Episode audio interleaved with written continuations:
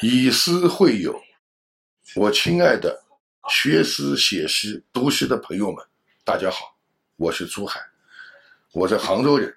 今天很高兴通过杭州之声带给大家一首我新近从红旗出版社出版的《朗诵中国》中的作品《母语的花环》。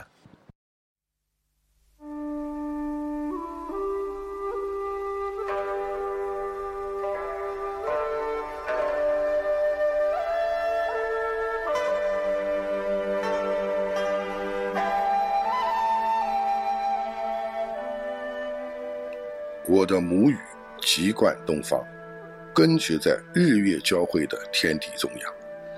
棱角分明的方块字是它的标志模样，拼音四声是它细腻情感的浮波柔浪，横竖撇捺是它健美的骨骼，字词句篇章是它高贵定制的飘逸锦裳。五色土是它邂逅爱情的花园，五千年时光。映照出他丰润明亮的脸庞。我的母语啊，孕育儿女，在炎黄始祖躬耕过的荒原上，屈原的悲愤，陶渊明的洒脱，李白的豪放，岳飞的激昂，李清照的婉约，纳兰的忧伤。孔子用它周游列国，传道天下；司马迁用它在竹简上开路，史记煌煌。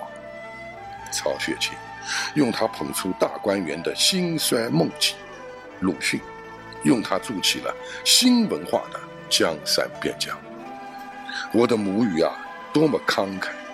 中华文明是他向地球捧出的第一座雕像，青铜是他屹立不倒的脊梁，丝绸是他通古达今的情长，水墨是他异象飞扬的色彩，青花是他点燃四季的。流畅，他从不矜持，也不怪张，性格敦厚，心地善良，情怀如国土般宽广。我的母语啊，多么坚强，从不滥充语言的泡沫和糖浆。他历经过风雨坎坷、战乱和饥荒，一身硬气，从不改弦易张。他直面过年代的失意、家园的沧桑，沉默是金。坚守中传递着儿女希望，哪怕走进互联网时代与其他语言交谈，他也是风度翩翩、从容自信，最节省时间和纸张。爱我们的母语吧，就像爱母亲一样，她的地位无人取代，她的魅力无法抵挡。用你一生的情感与她相伴，慢慢的品味岁月悠悠的醇香。我渴望用母语编成诗句的花环，高悬在生命之树昂首伸展的枝桠上。我期待用母语大声地告诉远方，是他的爱，把我的祝福送到了你的身旁。